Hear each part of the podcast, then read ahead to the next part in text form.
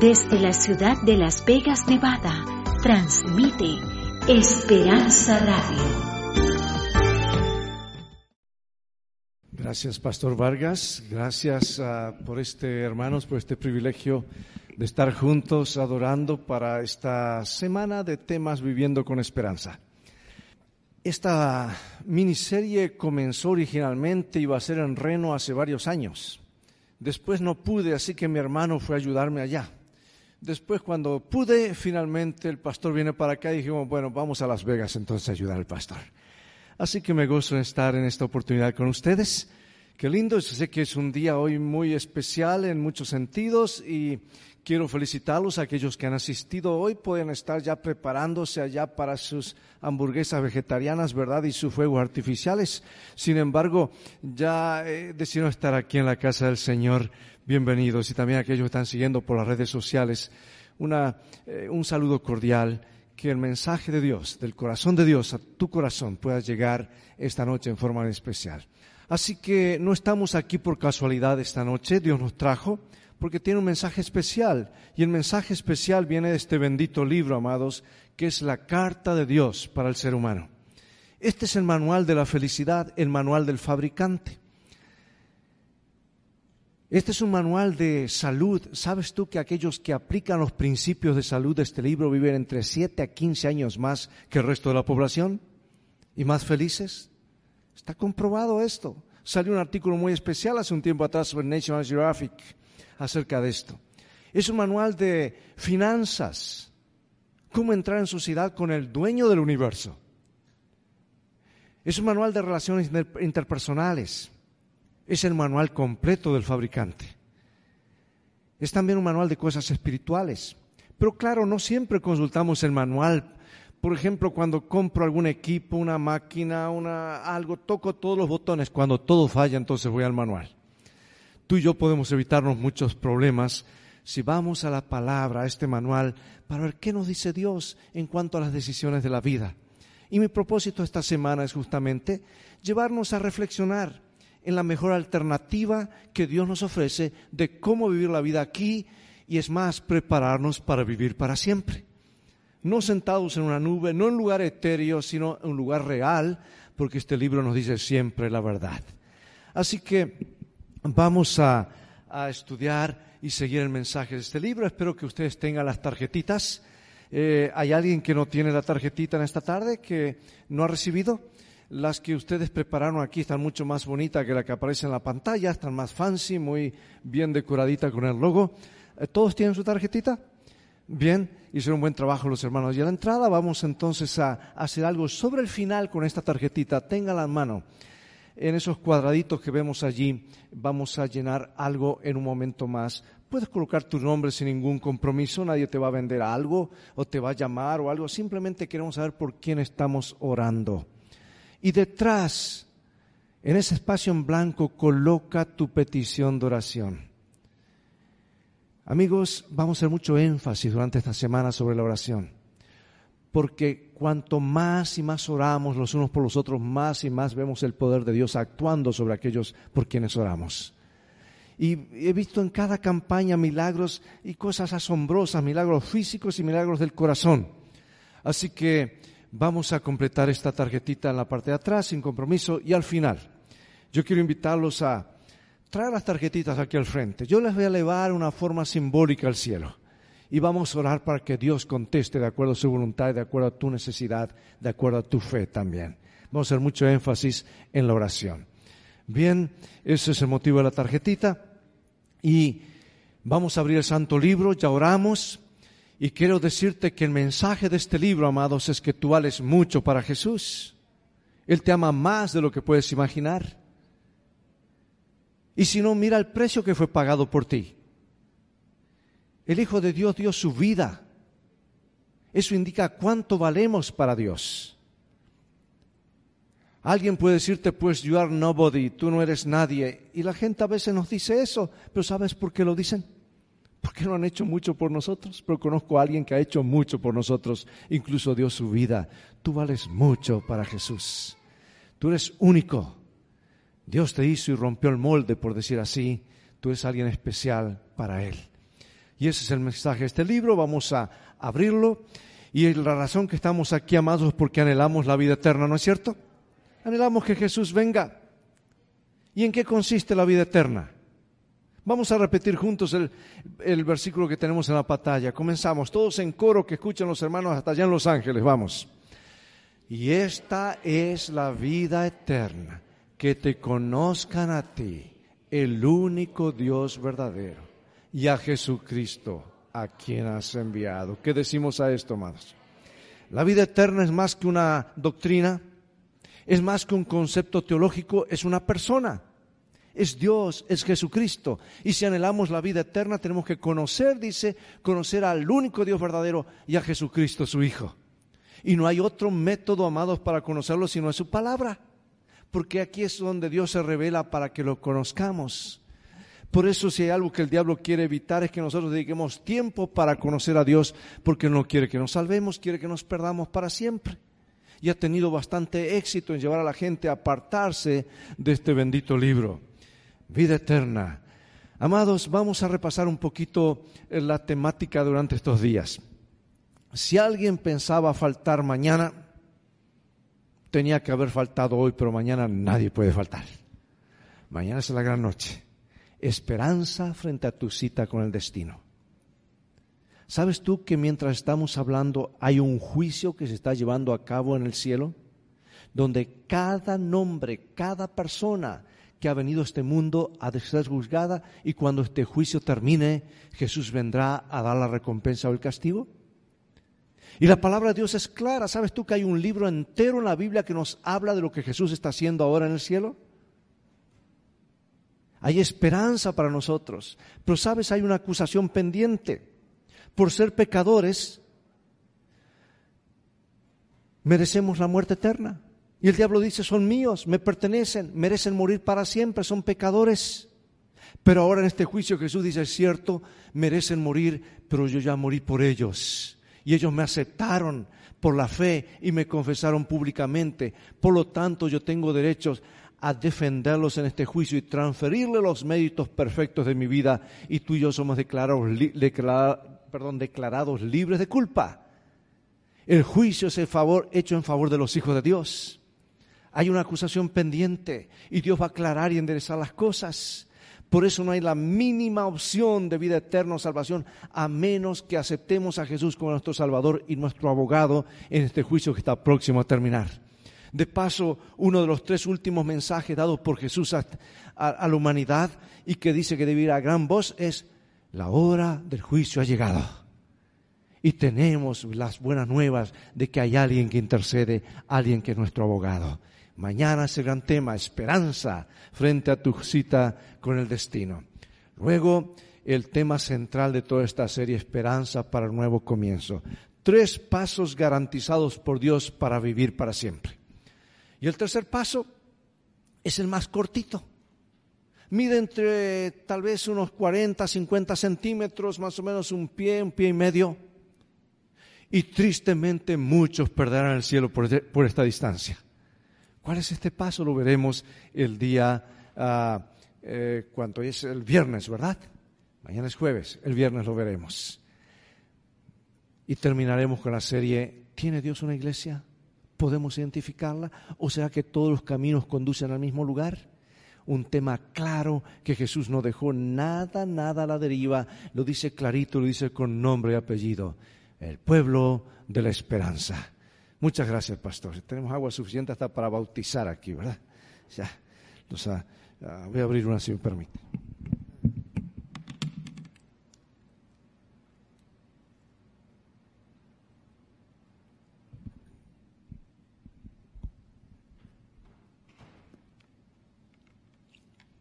Gracias.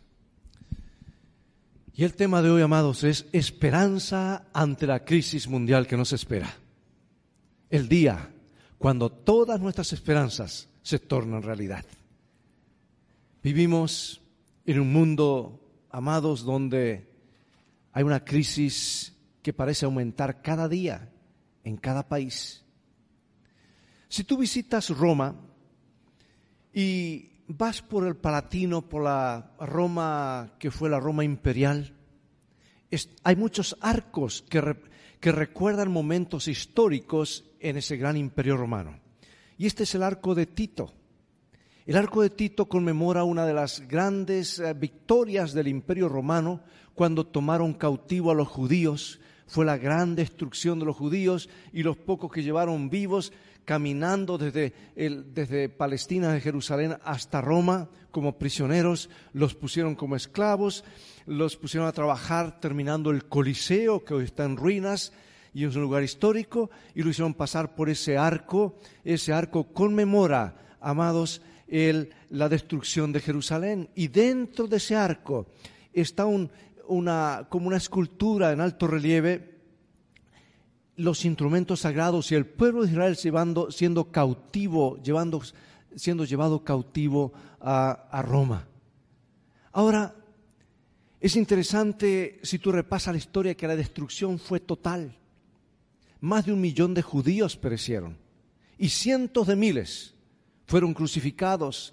Todas las afueras de Jerusalén eran como un mar de cruces porque era, la forma de... Ah, Ah, como se dice, castigo capital o punishment, eh, la, pena de muerte de los, de los romanos, y otros fueron llevados cautivos o prisioneros, como dijimos.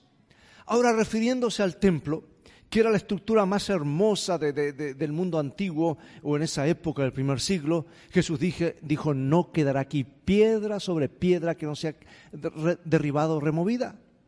Y se cumplió, amados, porque Jesús siempre dice la verdad. Ahora la historia pudo haber sido diferente. Y lo fue, escucha bien, lo fue para una pequeña minoría. Jesús les dio una advertencia y un grupo selecto escapó. No sufrieron daño, estaban preparados. Y la pregunta es, ¿tenían ellos información clasificada? ¿Sabían ellos algo que el resto o los demás ignoraban? Sí, claro que sí porque antes de cada evento Jesús siempre nos da advertencias y nos dice cómo estar preparados. Jesús dijo lo que aparece en San Lucas 21, cuando vieres a Jerusalén rodeada de ejércitos, sabed que su destrucción ha llegado. Y dijo algo más. Dijo entonces los que estén en Judea, huyan a los montes, los que en medio de ella váyanse, y los que estén en los campos no entren y caerán a filo de espada y serán llevados cautivos a todas las naciones. Y efectivamente ocurrió. Vino el primer ejército con el general Sestio Galo, rodearon la ciudad y misteriosamente se retiraron. Y los creyentes, los que escucharon la advertencia de Jesús, dijeron, esta es la señal dada por Jesús. Cuando vienen los ejércitos acercarse, es el momento de escapar. Y todos huyeron pero la mayoría se quedó diciendo, no, ellos tuvieron miedo, se acobardaron, se fueron. Pero pocos años más tarde el general Tito vino y destruyó la ciudad y la matanza fue algo terrible. Casi un millón de personas murieron y muchos llevados prisioneros. Ahora, amados, hay dos capítulos en la Biblia, San Mateo 24 y Lucas 21. En el mismo sermón, Jesús se refiere a la destrucción de Jerusalén y la pone junto, la compara con la destrucción final de este planeta. Y yo quisiera decirte que esto va a ocurrir porque Jesús siempre dice la verdad, pero más allá de sentir temor tenemos que tener esperanza y la seguridad de que con Jesús las cosas van a terminar bien. Por lo tanto, la pregunta para nosotros hoy es, si Jesús puso estos dos eventos juntos, ¿Será que también tenemos hoy nosotros información clasificada para escapar la destrucción que se avecina? Y la pregunta es, ¿cuánto falta? Y tal vez la más importante, ¿cómo estar preparados? ¿No es cierto? No hay duda que vivimos en un mundo de crisis, crisis económica, crisis en el medio ambiente, crisis financiera, crisis moral, problemas de guerras, rumores de guerra, Parece que se firman tratados de paz y apenas ni la tinta se ha secado y ya se levanta una guerra en otro lugar. No hay paz, violencia, drogas, enfermedades. Y en medio de esta crisis nos llega un mensaje de esperanza de Jesús. Dice, no se turbe vuestro corazón. ¿Creéis en Dios? Creed también en mí. En la casa de mi Padre muchas moradas hay. Vendré otra vez, dice. Vendré otra vez, para que donde yo estoy, vosotros también estéis. ¿No son lindas estas palabras? ¿No se turbe vuestro corazón? ¿Estás turbado esta tarde? ¿Hay una crisis en tu vida, en tu corazón, en tu familia? ¿Es ese problema migratorio? ¿Es ese problema de salud? ¿Son las finanzas? ¿Son las relaciones? ¿Es algún hábito que estás luchando? ¿Hay algo que te tiene intranquilo? ¿Tu futuro? ¿Tus hijos? No se turbe tu corazón. Hay un mensaje de esperanza de parte de Jesús para nosotros esta noche. Las cosas van a terminar bien, porque en las manos de Jesús no hay fracasos. No hay, es más, Él torna los fracasos en bendiciones. Tornó la cruz símbolo de lo peor, símbolo de fracaso, de muerte, de pena capital, lo transforma en un símbolo de victoria, porque todo lo que Jesús toca lo cambia. Él quiere tocar tu vida, tu corazón, darle una oportunidad. Sigue el plan que Él tiene para ti y verás que con el Señor no hay fracasos. Aparentemente son fracasos, pues Él transforma las maldiciones en bendiciones. ¿Sí? Yo esta semana te quiero contar varias historias, pero vamos a ir a, algunos versículos bíblicos ah, que nos reafirman esta esperanza. Dice el apóstol escribiendo a Tito, dice, aguardando la esperanza bienaventurada. ¿Qué quiere decir bienaventurada? Feliz, dichosa, ¿no es cierto? La manifestación gloriosa de nuestro gran Dios y Salvador Jesucristo. Y amigos, Dios nos abre, Jesús nos abre las puertas, las cortinas del futuro y nos presenta información detallada. En los libros de Mateo, Lucas, Daniel, y Apocalipsis nos presentan señales claras que nos indican cuánto falta para el regreso de Jesús. El día, la hora nadie lo sabe. Y yo agradezco que, que, es así porque la gente siempre deja para última hora, igual que los impuestos, ¿verdad? Lo llenamos ya pocas horas antes que se venza ya y el correo queda abarrotado de, de cartas porque el último día todo el mundo procrastinamos y dejamos para la última hora. Jesús quiere que estemos preparados en todo momento, pero nos da pautas claras, señales en el camino de cuánto falta. ¿Queremos saber en esta tarde cuánto falta? ¿Cuántos quieren saber? Creo que dos nomás quieren saber. Bien, vamos entonces a la palabra de Dios. Jesús nos va a decir, vamos a recorrer rápidamente lo que dice la Escritura en estas señales. Primera señal, amados, dice, se levantarán falsos cristos y falsos profetas, dijo Jesús en su sermón profético de San Mateo 24 harán grandes señales y prodigios de tal manera que engañarán si fuese posible a quienes. A los escogidos. Si tú visitas Los Ángeles, no, no muy lejos de acá, hace unos 15 años atrás había más de 300 personas que decían ser el Cristo en Los Ángeles. Y todos tenían seguidores. Estábamos en unas conferencias en un lugar ah, eh, bastante cerca del downtown. Con el pastor eh, director del programa It is Written me tocó traducir. El programa llevaba cuatro semanas de temas y yo llegué a la mitad para traducir y me puse en el balcón traduciendo y esa noche ocurrieron dos cosas muy interesantes. El pastor estaba hablando acerca del tema del sábado, el día del Señor, cómo entrar en reposo divino, aceptar la señal del reposo de Dios, símbolo del reposo eterno que Dios ha de a sus hijos, que es también el sello de Dios, que Dios quiere grabar esa verdad en nuestro corazón. Y estaba llamando a la gente, pero nadie respondía. Y en eso entra un señor, y el programa era en vivo por televisión, entra un señor vestido de blanco, con una corona encima, con un bastón, I am the Christ, I am the Christ. I have a message for you. Tengo un mensaje para ustedes, soy el Cristo. Y seguía acercando y la gente mirando. Había como tres mil personas. Y, estaba distrayendo y yo estaba traduciendo arriba del balcón. Digo, ¿no habrá algún diácono que saque ese Cristo antes que entre en las cámaras? Decía yo. Y justo cuando iba a mitad del pasillo, si vienen cuatro diáconos y lo levantan al Cristo y lo llevan, amigo, dice, venga, y el Cristo empezó a maldecir, a patalear, a decir toda clase de cosas, y la gente se dio cuenta que era un falso Cristo. Pero también ocurrió algo interesante, el pastor está haciendo un llamado al final y nadie pasaba. Aceptar a Jesús, el descanso divino, nadie pasaba.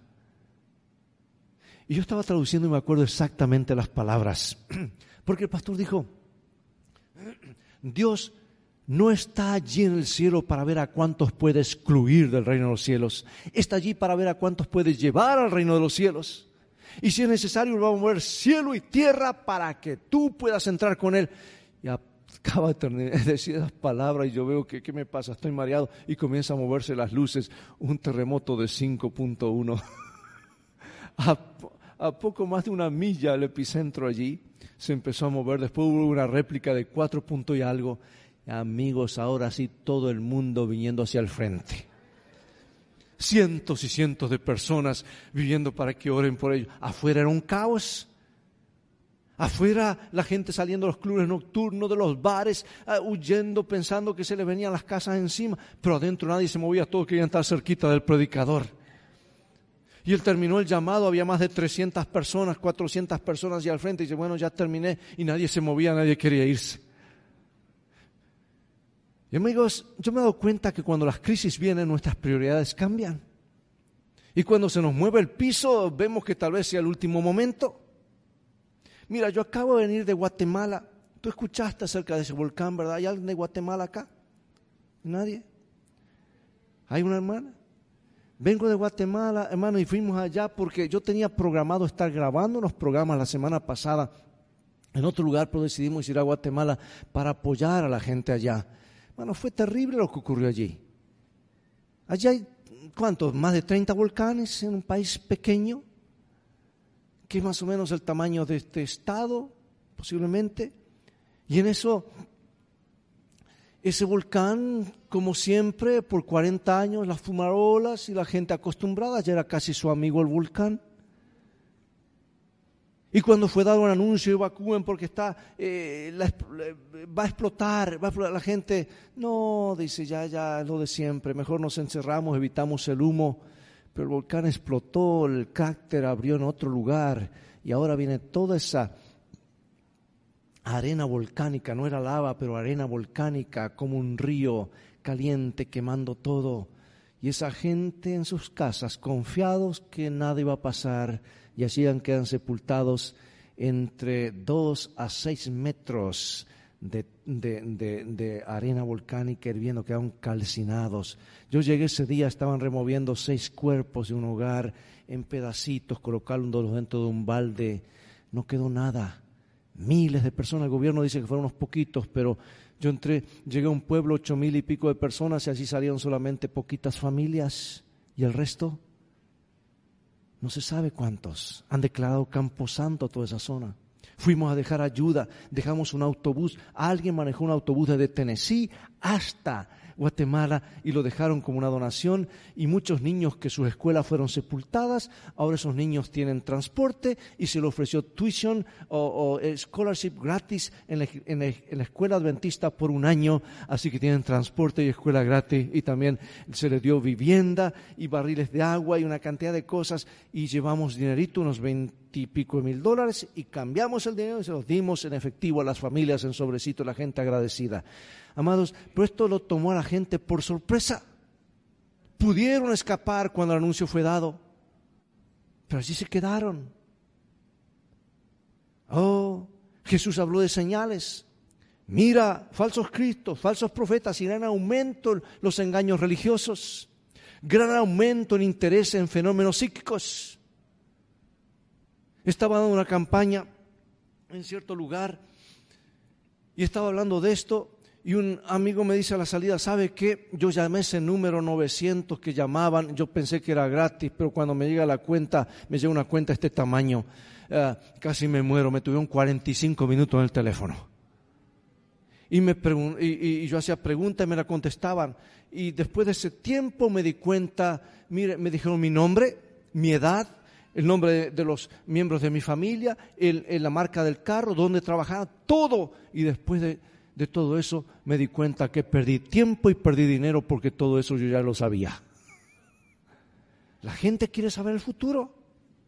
Jesús es el único que nos indica el futuro. No necesitas ir al horóscopo, ve a la palabra de Dios y Dios tiene un mensaje para ti, para cada día. Conflictos internacionales. Jesús habló de guerras, guerras, rumores de guerras, nación contra nación, reino contra reino. Y él dijo algo más En la tierra angustia de las gentes confundidas a causa del bramido del mar y de las olas. Ahora es interesante que Jesús habló en términos proféticos. Él fue el más grande profeta de los siglos. Mar en la profecía quiere decir gente, muchedumbres, pueblos, naciones. Un mar en movimiento quiere decir guerras, conflictos, conflagraciones, luchas. Jesús vio nuestros días. Dice que habría angustia entre las gentes por el temor de las cosas que vendrían. La gente está desfalleciendo. Amigos, yo estuve en una campaña hace poco tiempo atrás en el este de Ucrania, en la zona de guerra. Esto fue en diciembre del año pasado, 37 bajo cero, para que tengas una, una, una idea del frío que allí, dos metros de nieve. Eh, eh, y la gente asistiendo a las conferencias, están acostumbrados a vivir en esas temperaturas. Una iglesita pequeña de 30 miembros, pero trajeron más de 400 visitas para gloria de Dios. Y mientras predicábamos, escuchaba las bombas, 20 millas caer y retumbar de las bombas, porque esa, esa zona está en, en, litigio. Y la gente tiene temor. Y cada día no saben si una bomba va a caer, porque ya han caído varios misiles en, en muchas y han destruido hogares y vidas. Temor. La gente está, eh, me pregunta, what's next? ¿Qué es lo próximo? Yo digo, lo próximo, prepárate, Jesús viene y tenemos que estar listos. Y Jesús habló de muchas otras señales. Y lo puedes ver en estos, en estos capítulos de Mateo 24 y Lucas 21. Hambres, pestilencias, terremotos, etcétera. Y tú puedes decir, pero pastor, siempre hubo guerras, siempre hubo terremotos, siempre hubo ah, hambres. Es cierto, pero escucha esto, amigo y amiga. Nunca todas las señales dadas por Jesús se han cumplido en una sola generación como la nuestra, lo cual indica que su regreso es inminente y que queda poco tiempo y tenemos que prestar atención al mensaje de Jesús para prepararnos para lo que se acerca. Jesús habló de cadencia moral. Dijo como en los días de Noé será la venida del Hijo del Hombre. ¿Recuerdas que comparó la destrucción de Jerusalén con el tiempo del fin? Y también en su sermón habló de los días de Noé y los comparó, dice así será también cuando venga el Hijo del Hombre. Y nos preguntamos cómo eran los días de Noé. Dice la Escritura, se corrompió la tierra. Delante de Dios estaba la tierra llena de violencia. Pregunto, ¿está la tierra llena de violencia hoy? Decía el gran predicador Billy Graham, que murió hace un tiempo, unos, unos tiempo atrás, cuando éramos pequeños, salíamos por las calles a jugar a cualquier hora de la tardecita, de la noche, porque sabíamos que los criminales estaban encerrados. Pero hoy apenas se pone el sol, nosotros nos encerramos y ellos andan sueltos por las calles. Amigos, hay temor. Hay pequeños focos de seguridad en algunas partes del mundo, pero hay temor en general. La tierra está llena de violencia. Un país, no voy a decir dónde, pero es en Latinoamérica, en este momento 3.2 personas matan por hora. Es una zona de guerra. Y eso no sale en las noticias, pero las encuestas eso es lo que indican. Violencia. Ya la vida del ser humano parece que no cuenta. Jesús vio nuestros días y él dijo como los días de Noé, así será el final. Y Dios dijo, Noé, voy a, voy a acabar con esta maldad. Ya están llegando al límite de mi paciencia, pero ¿sabes qué? Quiero dar una oportunidad más que se salven. Y Noé escuchó la voz de Dios y Dios dijo, prepárate un gran barco. Yo quiero salvarlos, no quiero que se pierdan. Y le dio las dimensiones, y era algo gigantesco. Porque Dios tenía el plan de salvar a todos aquellos que creyeran. Ahora la madera era muy dura y le llevó mucho tiempo y Noé invirtió todo lo que tenía porque sabía que después de terminar el barco todo se acabaría y quedaría bajo el agua. Y comenzó a hablarle a la gente, arrepientas, y, le preguntaban, ¿y qué estás haciendo? Pues un barco, un barco, nunca ha llovido en este lugar, un barco. Es más o menos como digan, vamos a hacer aquí en la afuera de Las Vegas, aquí en, aquel cerro, vamos a hacer un, un, barco, la gente dice que es un atractivo turístico. Así que imagínate las burlas. Ahora, lo que Dios dice, amado, siempre tiene importancia y se cumple. Porque cada palabra es vida para nuestras vidas.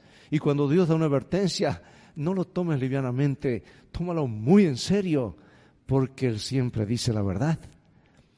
Y ahora, si hubiesen creído hubiesen estado replicando arcas, haciendo más arcas aquí, allá, allá, por todas partes, pero muchos consiguieron incluso trabajo en el arca, perdón, y no estuvieron, perdón, no estuvieron dispuestos a entrar.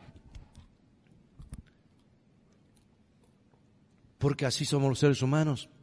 No todos creen hasta que las cosas ocurren. Y amigos, cuando llegó el momento, la palabra de Dios se cumplió. Nunca había llovido, dice la escritura. Sin embargo, ahora el cielo comienza a remolinarse. La tierra comienza a temblar. Empieza a caer agua de arriba, agua de abajo, saliendo como geysers, levantando rocas. Y ahora sí creyeron, pero era demasiado tarde. Salieron corriendo hacia el arca, Noé, ábrenos. Pero la puerta del arca se había cerrado para siempre. El día de oportunidad se había acabado. Y mis amados, allí pereció toda una generación que pudo haberse salvado. La advertencia fue dada. El medio para salvarse fue, estaba listo. Pero no estuvieron dispuestos a creer, ni a aceptar, ni a entrar en el arca. Ahora Jesús habló que los días finales será semejante a los días de Noé. Y yo pregunto, ¿será que Dios tiene un arca también? Yo creo que sí, y vamos a verlo en el último tema, que Dios sí tiene un arca, y ese arca es la iglesia, y tú puedes decir, bueno, la iglesia nos salva. Es cierto, amados, la iglesia no salva, el que salva es Jesús. Pero la iglesia es el medio que Dios ha puesto para proteger a aquellos que Él ha salvado, para mantenerlos. Los mandamientos no salvan, pero los mandamientos protegen a aquellos que Él ha salvado. Así que Dios comparó los días de Noé a los días finales. La mayoría se perderá, no creerá. Y cuando venga Jesús, muchos dirán, Señor, Señor, ah, y creímos que, y saldrán huyendo, pedirán las rocas que se escondan, eh, o sea, esconderse delante del que viene, y no podrán esconderse del Señor. Amados, como los días de Noé, ahora hay tres señales, las últimas del mundo físico dadas por Jesús y si tú lees a Lucas 21, versículos 19 en adelante, después de estas tres señales, lo próximo que aparece, Jesús viniendo en las nubes del cielo. Señales en el sol, la luna y las estrellas. Y tú preguntas, ¿cuándo va a ocurrir esto? ¿O será que ya ocurrió? Mira hermanos en internet, mira en los libros, en las bibliotecas, donde sea, y vas a ver que estos tres eventos que fueron dados por Jesús en este orden están en el Antiguo Testamento y en el Nuevo Testamento mencionado varias veces. Y cuando miramos a la historia, estos tres eventos en ese orden se dieron hace muchos años. Un día, 19 de mayo de 1780, el sol sale normal, no hay ni una nube en toda esta parte de Estados Unidos, parte de Europa, día despejado, no había ningún eclipse para ese día. Sin embargo, a eso de las 10 de la mañana, el sol comienza a oscurecerse, a opacarse, y quedó tan oscuro que las gallinas fueron a sus corrales, las, a sus gallineros, las vacas a sus corrales, los animales ah, y eh, fueron a refugiarse pensando que ya era de noche, a las 10 de la mañana. Y la gente decía, ¿será que es el fin del mundo? Esa noche se cumple la segunda señal. La luna sale roja como sangre y continúa roja toda la noche. El 20 de mayo el mismo fenómeno. Y la gente, 1780, recién la Biblia comenzaba a ser traducida a diferentes idiomas. Van a sus Biblias por respuesta. Y la palabra de Dios siempre tiene la respuesta, amados, para las cosas que están ocurriendo y ven que Jesús había dado esta señal y digo, falta una más. Y cuando esa ocurra, eh, Jesús viene por segunda vez y comienza a levantar su movimiento de predicar a todo el mundo el regreso de Jesús. Y llegó el año 1833 y fue una caída de estrellas tan grande, tan nutrida, meteoritos, que se podía leer un periódico a la luz de, de esas estrellas. Eso fue en los días del presidente Lincoln. Parecía el fin. Amigos, Después de esto no hay ninguna otra señal del mundo física, físico. Esa es la última señal y estamos muy cercanos al regreso de Jesús. Pero ¿quieres saber cuál es la última señal de todas? Aquí está, como Jesús la mencionó, el Evangelio a todo el mundo. Vamos a repetir juntos, por favor. Comenzamos. y será predicado este Evangelio del reino mundo para testimonio a todas las naciones y entonces vendrá el fin. ¿Qué decimos a esto más? Vendrá Jesús. Esta es la gran señal que tú y yo tenemos que mirar. En esto debemos estar involucrados como iglesia, en que el Evangelio vaya a todo el mundo. Y déjame decirte, hay grandes desafíos en algunos lugares, pero hoy a través de los medios rápidamente el Evangelio está llegando a todo el mundo. Pero yo quiero ir a lo más importante esta noche antes de contarte algunas historias. Hay un libro. La Biblia dice el libro de la vida. Tu nombre y el mío tienen que estar allí porque allí están los nombres de aquellos que vivirán para siempre con Jesús. Ahora, ¿cómo escribir el nombre del libro de la vida? Lo vamos a ver esta semana y lo voy a mencionar muy de paso hoy. Es confesar a Jesús, aceptar lo que Jesús hizo para salvarnos. ¿Y qué hizo Jesús para salvarnos? Murió, fue sepultado ¿Y qué pasó el tercer día? Resucitó. Y si tú aceptas lo que Jesús hizo para salvarme, salvarte, su muerte, su sepultura y su resurrección, Jesús puso una ceremonia que recuerda justamente su muerte, sepultura y resurrección. ¿Y cómo se llama esa ceremonia? El bautismo. El bautismo. Ahora, mira la importancia que está eh, eh, de tener nombre en el libro de la vida. Dice, el que venciere será vestido de vestiduras blancas, no borraré su nombre del libro de la vida y confesaré su nombre delante de mi Padre y delante de sus ángeles. Ahora mira los que no tienen el nombre en el libro de la vida. Dice, el que no se halló inscripto en el libro de la vida fue lanzado al lago de fuego. Esta vez no será por agua. La primera vez la destrucción fue por agua. Hay muchos que no creen en el diluvio. Yo creo en primer lugar porque Dios lo dice en su palabra y así ocurrió. Y lo creo también por las evidencias que hay. Yo he estado allá cuatro mil, casi cinco mil metros de altura en los Andes, en Sudamérica, y he visto esqueletos y cráneos de ballenas. Ahora, ¿qué hace una ballena a esa altura? Las ballenas no vuelan, pero el agua cubrió todo el planeta, lo cual indica que algunas quedaron allí atrapadas y allí eh, murieron con este cataclismo universal. Pero esta vez dice, no será agua, será por fuego. Hermanos, cuán importante es tener nuestro nombre en el libro de la vida. No es algo opcional. Cuando los discípulos vinieron muy contentos hablando de los milagros, Señor, los, los, sanamos enfermos, los demonios se detienen, hacemos milagros, tantas cosas. ¿Sabes qué le dijo Jesús? So what? ¿Y qué? Alégrense que su nombre está escrito en el libro de la vida. A veces nos impresionamos por milagros y cosas que ocurren, pero el mayor milagro es el que ocurre en el corazón, cuando la persona acepta a Jesús y su nombre es escrito en el libro de la vida para vida eterna. Tú y yo tenemos que tener nuestro nombre allí. Porque Jesús está mirando el libro y dice, ve, háblalos una vez más. No tengo su nombre allí, invítalos. Y hermanos, es por el bautismo cuando confesamos a Jesús. Y tiene que ser por inmersión porque representa la muerte, la sepultura y la resurrección de Jesús. Yo vine de Europa hace poquitas ah, semanas y allí visité en la ciudad de Pisa porque estábamos en unas conferencias bíblicas y me escapé allí porque eh, hay una iglesia gigantesca cerca de la torre que está inclinada y al lado de la iglesia otra iglesia grandísima que es un bautisterio. Y tenían ellos los bautisterios fuera de la iglesia porque nadie podía entrar a la iglesia sin ser bautizado primero, así que tenían el bautisterio afuera para que los bauticen allí y después entonces pueden entrar a la iglesia pero unos tremendos bautisterios, amados. Ahí entraron como 20 personas adentro porque el bautismo siempre fue por inmersión. Por 13 siglos de los días de Jesús hasta, hasta allá por los 1300, 1400, siempre fue por inmersión, hasta que cambiaron la forma de bautizar poniendo unas gotitas en la cabeza. Vamos a ver un poquito más de esto el viernes. Pero lo importante es que tú y yo confesemos a Jesús para que tu nombre y el mío sea escrito en el libro de la vida. Hoy miles y miles están respondiendo al llamado.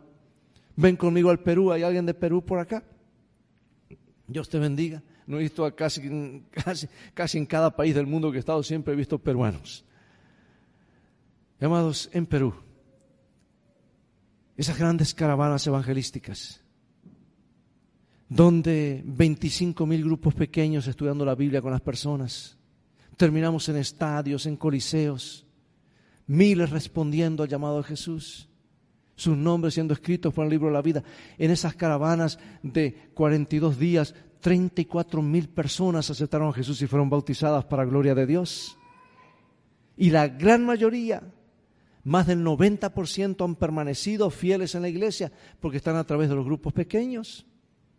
Ven conmigo a Colombia, Bucaramanga, la cuna del adventismo en Colombia, por decir así, un lugar donde sufrieron mucha persecución los protestantes. Pero ahora los hermanos van y siguen el método de Jesús de hacerse amigos con la comunidad. Fueron al, gobernador del departamento de Santander y le abrió las puertas y allí salieron ellos y más de cinco mil personas aceptaron a Jesús. Y ahí 20 bautisterios y 40 pastores bautizando desde las 9 de la mañana hasta las 5 de la tarde, más de cinco mil personas para gloria de Dios. Alguien esta noche de responder el llamado, al igual que miles en otros lugares están respondiendo. Ven conmigo otra vez al Perú, allí está uno de los hombres más altos de Latinoamérica, Margarito. Este hombre conoció la fama, la fama y la fortuna. No sé, son a casi ocho pies, dos metros treinta y siete. Yo me paraba arriba de una silla, todavía estaba así más alto que yo. La historia es muy interesante, tú la puedes leer online y puedes ver el bautismo de él allí online también él conoció la fama y la fortuna, pero un día entró en una crisis por un ah, problema que tuvo con un socio, etcétera, y finalmente salió en busca, tuvo un sueño muy interesante y finalmente ve, va a una iglesia y el pastor cuando lo ve entrar dice, Margarito, Dios te ha enviado acá, has tenido ese sueño porque Dios te ha enviado acá y Dios tiene un plan para ti. Y comienza a estudiar la Biblia y Margarito acepta a Jesús y decide ser bautizado. Ahora, ¿cómo hacer para bautizar a ese gigante? Se necesitaron cuatro pastores. Bajarlo no fue problema, el problema fue sacarlo del agua. Pero hoy eres, tienes su nombre en el libro de la vida. Y hoy se ha transformado en misionero en su ciudad, en Bagua, ah, creando grupos pequeños en diferentes lugares para compartir la palabra de Dios. Allí está él con su esposa recibiendo el certificado del bautismo. Ven conmigo a Andhra Pradesh, a la India. Comenzamos con dos, tres mil, cuatro mil personas, terminamos con más de veinte mil, veintidós mil personas para gloria de Dios. Y hermanos, más de la mitad aceptaron a Jesús y fueron bautizados por los pastores locales para gloria de Dios. Pero ¿por qué ocurrió esto? Hermanos, no pienses que ir solamente a predicar allí que se bautice, no, hay que orar mucho. Y estuvimos orando, orando como los días apostólicos hasta seis horas orando en las villas y las aldeas y la gente venía y hacían líneas largas para que se ore por ellos y vimos milagros como los días apostólicos. Mira esta familia que está allí a la, a la derecha en las vistas. Él es ingeniero, ella es educadora. Su niño nació con los ojos viscos cruzados. Fueron a Europa, América, Asia, Australia, gastaron una fortuna buscando ayuda y no, no, no, no, encontraron la solución para enderezar esos ojitos. Y cuando nuestros hermanos nos dividimos en grupos de dos y tres, llegan a la aldea. Esta familia dice, oren, oren por nuestro hijo, porque sabemos si ustedes oran, los ojitos se van a enderezar. Ahí los hermanos se asustaron. ¿Será esto una trampa? Dice. ¿Qué si oramos y no pasa nada? Así comenzaron a presentar excusas miren, vamos a orar, pero eh, miren, no sabemos, a veces Dios contesta sí, a veces no. Y a veces más adelante. Y en casos como este no sabemos. Así que, pero las buenas nuevas son que cuando Jesús venga otra vez los ojitos se van a enderezar. Y los padres, oren ahora, oren ahora, por favor.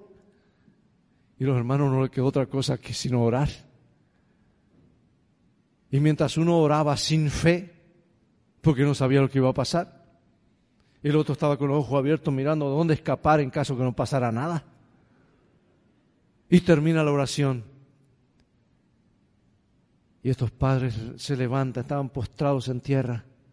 Mira, Dios conoce cada corazón, amados, cada necesidad. Es por eso quiero enfatizar el, el orar los unos por los otros eh, durante esta serie.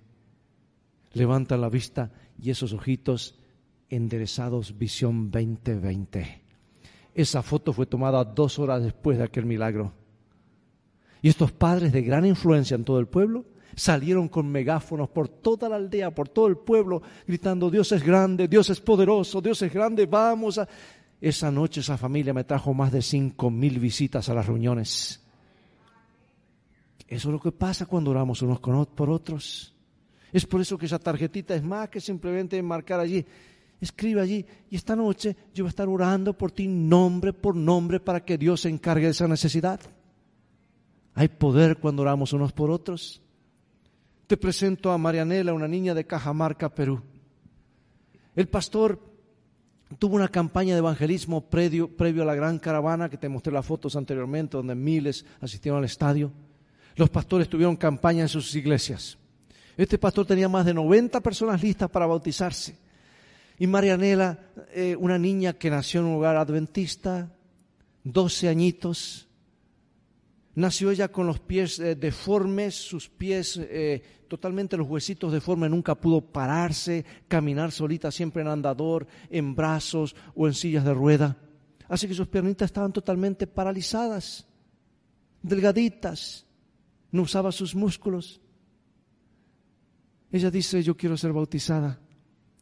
Y la mamá dice, no, no, tú eres muy pequeña. Aparte, Dios sabe tu impedimento y demás. La niña se puso a llorar. El pastor se enteró, fue a hablar con la mamá. Dijo, hermana, colabores el Espíritu Santo tocando el corazón de esta niña. No sea una portera, sea una habilitadora. Es Dios obrando en su vida. Ayúdela. Ella es el momento de tomar su decisión. Bueno, y ponía mucha excusa a la mamá. Finalmente aceptó. La pusieron por último para ser bautizada. Y allí diáconos y diaconisas la ayudan a entrar al bautisterio cargándola en brazo. El pastor la toma en sus brazos pronuncia la bendición, la sepulta en el agua, sale del agua y entran los diáconos y diaconisas para sacarla y dice, no, no los necesito. Salió caminando solita del bautisterio. Esta foto fue tomada tres semanas después de aquel milagro. Y yo cuando vi a esa niña corriendo con los otros niñitos por allí con dificultad, digo, ¿qué quiere esta niñita? ¿Qué le pasa? Unas piernitas parecían unos palitos. Ah, esta es la niña del milagro, dice. Si tú hubieses estado aquí hace tres semanas, la historia sería totalmente diferente. Hubieses presenciado algo tremendo. Amados, Dios mira cada corazón y Dios conoce cuál es tu necesidad. Pero cuando tú entregas tu corazón al Señor y decidas hacer tu voluntad, Dios se va a encargar de las añadiduras y más y más milagros vas a ver en tu vida. Porque la mano del Señor no se ha cortado para salvar.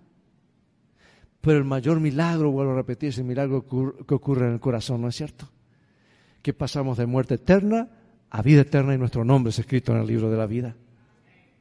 Ven conmigo al Kalahari, en el sur del África, Namibia. Fuimos a dejarles pozos de agua en ese lugar donde solamente llueve dos semanas al año. Es bastante desértico. Pero también fuimos a dejarle el agua de vida a esta gente dejamos 100 pozos de agua, porque allí no hay agua, pero sin embargo debajo de ese, de ese desierto está el lago de agua dulce más grande del mundo, se llama Dragon's Breath, que hay que cavar unos 20 a 40 metros y sale agua pura y dejamos 100 pozos de agua con baterías solares y esta gente por primera vez usando agua en abundancia porque no tenían más que eh, eh, raíces que eh, las apretaban así, las raspaban y tomaban unas gotitas de agua durante el día calores como aquí y en la noche 12 bajo cero, pleno desierto. Así que a centígrados estoy hablando. Llamados, allí fuimos a dejarle el agua de vida para, decir, para hacer la historia corta. Ya 13 de las 186 aldeas, todas han aceptado a Jesús como su Salvador. Y tuvimos bautismos allí. Ven conmigo a las Filipinas. Después de una serie de temas, después de haber estado estudiando la gente por casi un año la palabra de Dios, 15 pastores bautizando en una alberca pública por prácticamente dos horas. Nombres en el libro de la vida, decisiones para vida eterna. Ruanda, tres mil campañas evangelísticas simultáneas en un mes, más de cien mil personas bautizadas para gloria de Dios. Algo grande está ocurriendo. El Evangelio a todo el mundo. Entonces vendrá Jesús. Ven conmigo al Ártico. Hacer la historia bastante cortita, es muy extensa, pero está frío, hermano, 50, 55 bajo cero. Y allá un equipo del programa It is Written, escrito está, sale a dejar estas Biblias porque por 20 años estaban en, la, en los estantes de las sociedades bíblicas sin que nadie las lleve y esta gente muriendo sin esperanza porque y ahora tienen la Biblia en su propio idioma. Y lo primero que dijeron los, los oficiales del gobierno, ustedes tienen que engordar para ir allá. Y preguntamos, ¿cuánto? Unas 20, 25 libras cada uno. Y preguntamos, ¿por qué? Porque allá queman muchas calorías para mantenerse con vida. Y fue el mes de abril, cuando estaba muy frío todavía, porque si íbamos en el verano, la capa de hielo está muy delgada y se ponían a hundir los trineos. Y tenemos que internarnos allá, las últimas fronteras. Y finalmente se renta un avión, se cargan las cajas. De paso nos enteramos que la compañía aérea que más accidentes ha tenido en el mundo, una compañía de un avión, se cae uno, con seguro compran otro y siguen en business. y cuando nos bajan, el piloto dice, eh, bueno, tenemos que descender aquí después varias horas de, vuelo, que no tengo los últimos instrumentos, los voy a dejar aquí. Yo digo, ¿aquí dónde? Aquí hay rocas nomás y puro hielo y finalmente toca el, hielo y sigue deslizándose, porque no son ruedas, son esquís lo que tiene, y sigue y sigue. Yo, si esto no para, aquí vamos a terminar el Polo Sur, pensé yo. Finalmente se detuvo, bajamos las cajas y allá a la distancia tres puntitos que se acercan, trineos que habíamos contratado con perros, y así se ponen las cajas y por diez días a las últimas fronteras, bajo tremendos blizzards, para dejar la palabra de Dios. Amados, hay personas que han aceptado a Jesús en el Ártico y está habiendo bautismos en el Ártico. El pastor no calientan el agua. ¿Te imaginas esa temperatura? Cortan el hielo con sierras, le amarran un mecate al candidato, piden la bendición. El pastor no se mete al agua, pero lo bajan, sale congelado, pero sale un hijo de Dios. El Evangelio a todo el mundo, entonces vendrá Jesús. Amados, pronto el último sermón, pronto la última invitación. Pronto las puertas de esta iglesia se abrirán por última vez. Pronto el último bautismo. Pronto la última invitación y las últimas conferencias. Y Jesús dirá, se acabó. Todos tuvieron la oportunidad de hacer lo correcto, de seguir mi plan. Entonces cerrará para siempre el santuario celestial. Se quitará su vestimenta sumo sacerdote, como vamos a ver mañana. Se pondrá su manto de rey de reyes y ahora en el este aparece una pequeña nube oscura al comienzo, pero se torna más brillante. Y el mundo observa qué será eso. Y los hijos de Dios saben que es la señal, Jesús viniendo, porque se acerca y se torna más brillante, más brillante. La tierra comienza a temblar. San, San Pedro habla y describe ese momento que los elementos comienzan a arder. Todas las riquezas, los edificios, el mundo comienza a arder. Y ahora el pueblo de Dios comienza a elevarse y es arrebatado porque Jesús, Jesús no toca la tierra cuando vuelve, pero el mundo puede ver a Jesús viniendo a las nubes de los cielos y son nubes de ángeles, billones de billones de ángeles. Amigos, ese día será demasiado tarde. Hoy es el día de prepararnos. Hoy es el día de tener nuestro nombre en el libro de la vida. Por eso pregunto, ¿estás listo para lo que se acerca? ¿Has perdido un ser querido? ese niñito, ese ser querido, los ángeles de Dios descenderán y esa voz de trompeta, Jesús dirá, despertad, despertad moradores del polvo. y millones, millones saldrán de sus tumbas, saldrán así, clac, clac, clac, como palomitas de maíz, ¿verdad? Millones. Jesús no tocará la tierra cuando venga y ese es un punto que tú tienes que saber al estudiar la Biblia. Porque los falsos Cristo, Jesús, el diablo va a tratar de personificar la venida de Jesús, engañar con toda la gloria y el poder que tiene, tal vez obrando milagros o aparentes resurrecciones y la gente lo va a adorar, pero Jesús no tocará la tierra cuando venga por segunda vez. Si tú lo ves en la noticia, ya está Cristo y millones lo están siguiendo y está haciendo cosas increíbles. Falsos Cristos, Jesús no tocará la tierra y cuando Jesús aparezca y permanezca allí en el, en el cielo, millones serán resucitados. Eso es algo que el diablo no puede hacer. Hermano, será el día del reencuentro con nuestros seres queridos. ¿Estás de luto? ¿Estás triste? Recuerda, los hijos de Dios nunca se ven por última vez. Habrá un reencuentro. Es la promesa de Jesús. La tumba está vacía y él dijo, el que cree en mí, aunque esté muerto, vivirá. Habrá un momento de la resurrección. Nos volveremos a encontrar con nuestros seres amados. Y entonces comenzará el despegue a la santa ciudad. Como dice el himno, más allá del sol. Yo tengo un hogar, hogar, bello hogar. Ese es tu destino. Ese es mi destino, amados. Dios nos ayude a hacer la decisión correcta. Por eso termino con esta pregunta. Hoy Jesús abrirá la santa ciudad y dirá, hijo, hija, esta es tu hogar, esta es la eternidad. Tú y yo tenemos que estar en ese grupo. Por eso la pregunta es si esta fuera tu, tu último día. ¿Estarías preparado? ¿Va a llegar un último día en nuestra vida o en esta tierra? Va a llegar un último día. Lo importante es hoy hacer la decisión correcta de aceptar a Jesús, confesarlo y tener nuestro nombre escrito en el libro de la vida. Yo quiero, esta noche que tomes tu tarjetita, vamos a hacer algo en la tarjetita. En estos tres cuadraditos, yo voy a hacerte unas preguntas y tú marcas allí. Número uno, el tema de esta noche me ha traído un rayito de esperanza. Si esto es cierto, marca allí una palomita en número uno.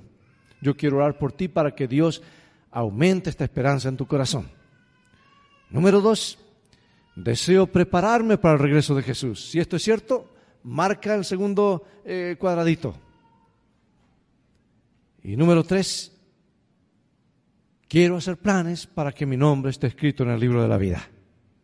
Si este es tu deseo, no es ningún compromiso, ningún contrato, es el deseo de tu corazón. Quiero orar por ti esta noche para que Dios reafirme eso en tu corazón.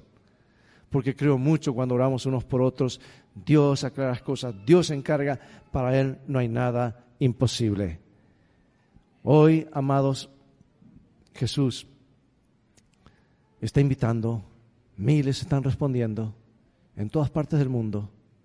Hoy Jesús nos invita a seguirle. Yo voy a pedir a, mi hermana, se me borró el nombre, Raquel, Rachel, que venga a cantarnos. Ella tiene un canto muy especial, uno de mis favoritos. Prefiero a mi Cristo. Y si estamos aquí hoy con vida es porque Jesús nos prefirió a nosotros no se puso a Él primero, sino nos puso a nosotros y dio su vida por nosotros.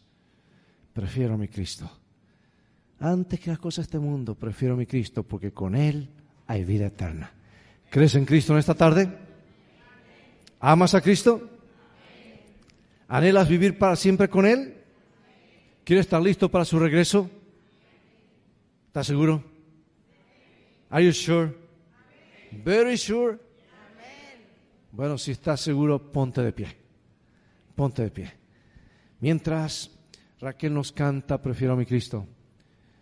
Yo quisiera invitarte en esta hora, si hay alguien está pasando por una carga muy seria, yo sé que hace un rato oramos y el pastor nos guió en oración, pero siento que debo orar esta oportunidad. Ven aquí al frente, trae tu papelito, permanece aquí al frente porque quiero terminar orando por aquellas personas que hoy quieren poner su vida en las manos de Dios. Que el Señor los bendiga, les ponga un cerco de protección en sus trabajos, en sus vidas, en su hogar, en sus decisiones, en alguna carga que tenga en su salud. Yo quiero orar por ti.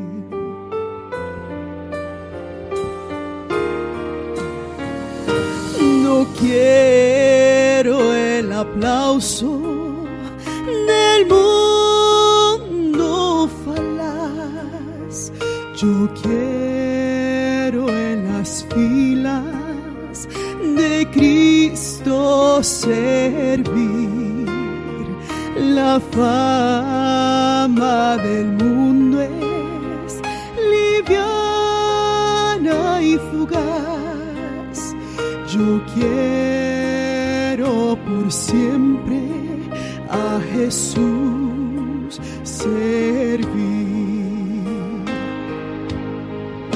Y antes que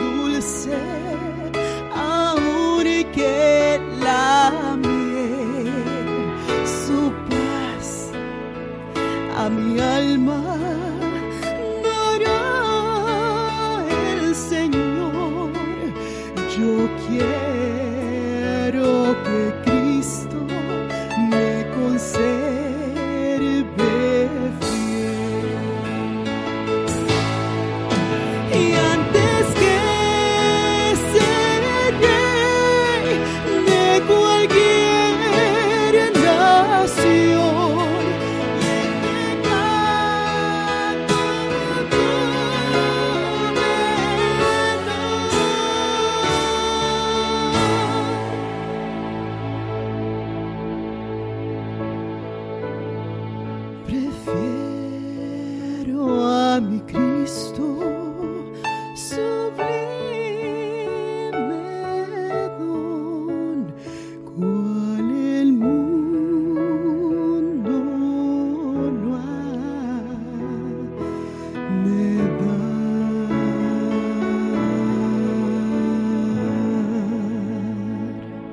Amén. Gracias Raquel. ¿Qué sería de nosotros hoy si Jesús no hubiese dado todo por nosotros? Gracias.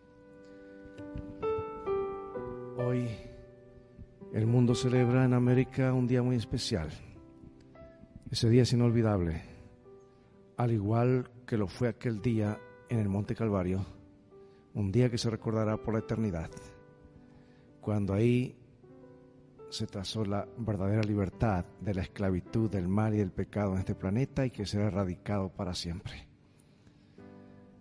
Hoy mientras el mundo celebra esto y recordamos el nacimiento de esta gran nación, también tenemos que recordar la mayor liberación, la mayor emancipación del universo, el plan de rescate de alguien que lo dio todo para que tengamos vida y que pronto regresará para dar el final, para darnos todo lo que perdimos por escuchar otras voces, nos va a devolver con creces. Mis amados, no estamos aquí por casualidad, Dios nos trajo en esta tarde. Yo quiero orar por ustedes, quiero orar por sus necesidades. Si fuesen nuestros ojos abiertos, veríamos cientos de ángeles en este lugar. Su presencia es real. Yo quiero orar, Dios conoce cada corazón. Esta noche hemos hablado del regreso de Jesús, cómo estar preparados y que falta poco. Dios nos ayude a ir con este sabor en nuestros corazones, siendo yo quiero, ahora sí, en serio, tomar las cosas, quiero prepararme, no quiero estar desprevenido. La vida es muy frágil. Hoy estamos aquí, mañana no sabemos. Lo importante es estar preparados. Yo quiero bendecir, quiero pedir la bendición de Dios sobre ustedes y quiero animarlos a que mañana no falten a la continuación de esta serie. Vamos a orar en esta hora. Padre Celestial, te damos gracias por amarnos tanto. Gracias porque en tu bondad nos has permitido estar esta hora juntos para repasar tu palabra. Yo he invitado a mis hermanos a venir al frente para recibir tu bendición. Ven a bendecirlos. Ven a contestar la oración de acuerdo a tu voluntad, de acuerdo a su necesidad, de acuerdo a la fe, pero sobre todo de acuerdo a tu gran amor por cada uno de nosotros. Esta hora pido tu bendición sobre mi hermano, sobre mi hermana, sobre este joven, sobre mi hermana, sobre mi hermana, sobre esta niña, sobre mi hermana. Pido por ella, pido también por mi hermana que tú la bendigas, que bendigas a mi hermana. Lo reclamo para ti, para el reino de los cielos. Sálvalos en tu reino. Bendice a mi hermana. Padre, yo no puedo tocar a todos, pero ven tú a abrazarlos en esta hora. Son tuyos, los reclamo para ti, para el reino de los cielos. Y si hay una necesidad de enfermedad, si hay un problema de dinero, de trabajo, problema migratorio, de salud o de eh, relaciones o de algún hábito, ven tú a dar la victoria, ven tú a contestar la oración y que salgamos con la seguridad que no vamos solos en esta tarde. Yo he de seguir orando por cada tarjeta, por cada petición, y sé que tú esta semana has de obrar de una forma especial. Confiamos en ti, que la paz y el gozo vayan a nuestros corazones en el nombre de Jesús. Amén.